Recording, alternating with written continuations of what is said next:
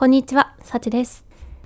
今回は自分メディアを持って人が集まる場所を作ろうというテーマでお話ししていきます。お客様を追いかけていくようなプッシュ型の営業ではなくて自然に引き寄せて入会していただくあるいは商品やサービスを購入していただくそんなプル型の営業の仕組みこれを構築していくのがマーケティングです。そのためにはお客様にまずは見つけてもらう、認知してもらって、実際に入会、あるいは購入してもらうというアクションするまでの動線を設計する必要があります。いわゆる一般的に集客設計図なんて言われ方をするんですが、4つのプロセスがあります。まず1つは集客。ホームページに見込み客を集めること。2つ目はその集まった人を見込み客化すること。ここでお客様の情報を取得することになります。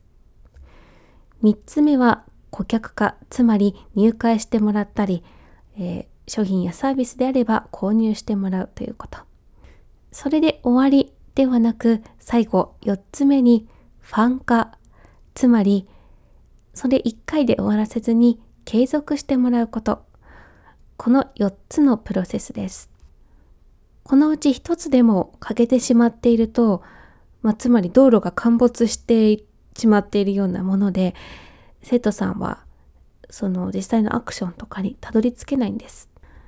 ではこの4つのプロセス、道順を作るために何から始めたらいいのか。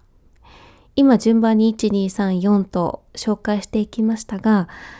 えー、実際に集客ツールを制作する際は逆の順番に構築していきます。なので、どうやったらファン化できるのか、顧客化できるのか、見込み客化できるのか、そして集客の方法を考える。プロセスとは逆の順番に構築していきます。私自身もワードプレスでホームページを作ったりとか、ラジオでの音声配信から YouTube での動画配信、それにブログも書いていたり、SNS で発信したり、まあ、いろんなこうチャンネルを設けています。私の場合はこういった設計をせずにひたすら何パターンもの道路をただ作ってしまって途中で陥没していたりごちゃごちゃなやり方をしてしまったので